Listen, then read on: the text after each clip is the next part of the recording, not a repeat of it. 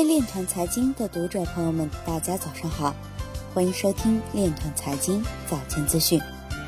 今天是二零一九年五月六日，星期一，农历亥年四月初二。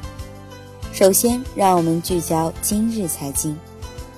哥伦比亚创建第四次工业革命中心，工作领域包括区块链。印尼出现全球首个比特币网约车广告。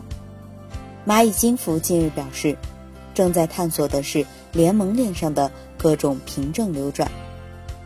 券商区块链安全领域技术研究获得行业关注。加密货币兑换黄金业务正在进入欧洲市场。有开发人员表示，以太坊2.0分阶段升级的代码规范已经完成了近一半。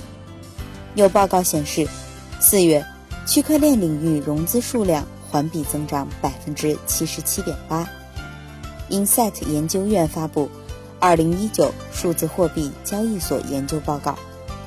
蚂蚁金服张辉表示，正探索以某种形式代币发行数字资产。巴菲特表示，区块链技术有一定的前景，可能会间接参与投资。今日财经就到这里，下面我们来聊一聊关于区块链的那些事儿。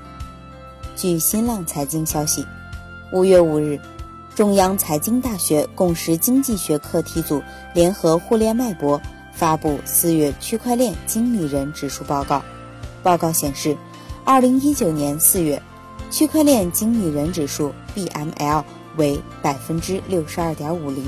相较于上个月的百分之六十一点零九，上升了一点四一个百分点，说明了行业继续保持较好的扩张态势。